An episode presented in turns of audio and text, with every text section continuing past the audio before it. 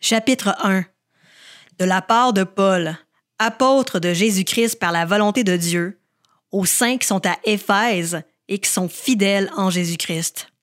Que la grâce et la paix vous soient données de la part de Dieu notre Père et du Seigneur Jésus-Christ. Béni soit le Dieu et Père de notre Seigneur Jésus-Christ, qui nous a bénis de toute bénédiction spirituelle dans les lieux célestes en Christ. En lui, Dieu nous a choisis avant la création du monde pour que nous soyons saints et sans défaut devant lui. Dans son amour, il nous a prédestinés à être ses enfants adoptifs par Jésus-Christ. C'est ce qu'il a voulu dans sa bienveillance, pour que nous célébrions la gloire de sa grâce dont il nous a comblés dans le bien-aimé. En lui, par son sang, nous sommes rachetés, pardonnés de nos fautes conformément à la richesse de sa grâce. Dieu nous l'a accordé avec abondance, en toute sagesse et intelligence. Il nous a fait connaître le mystère de sa volonté, conformément au projet bienveillant qu'il avait formé en Christ, pour le mettre à exécution lorsque le moment serait vraiment venu, à savoir de tout réunir sous l'autorité du Messie, aussi bien ce qui est dans le ciel que ce qui est sur la terre.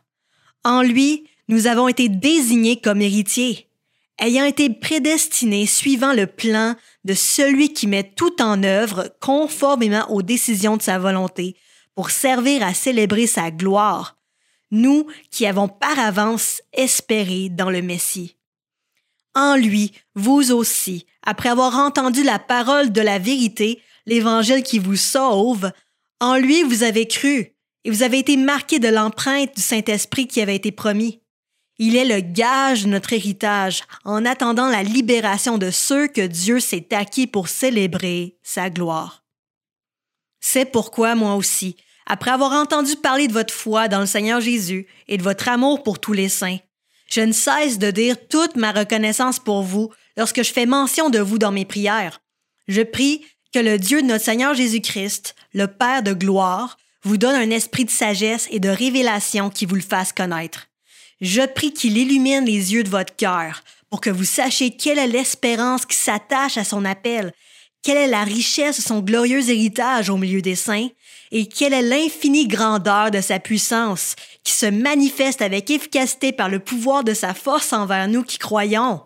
Cette puissance, il l'a déployée en Christ, quand il l'a ressuscité, et le fait asseoir à sa droite dans les lieux célestes, au-dessus de toute domination, de toute autorité, de toute puissance, de toute souveraineté et de tout nom qui peut être nommé, non seulement dans le monde présent, mais encore dans le monde à venir.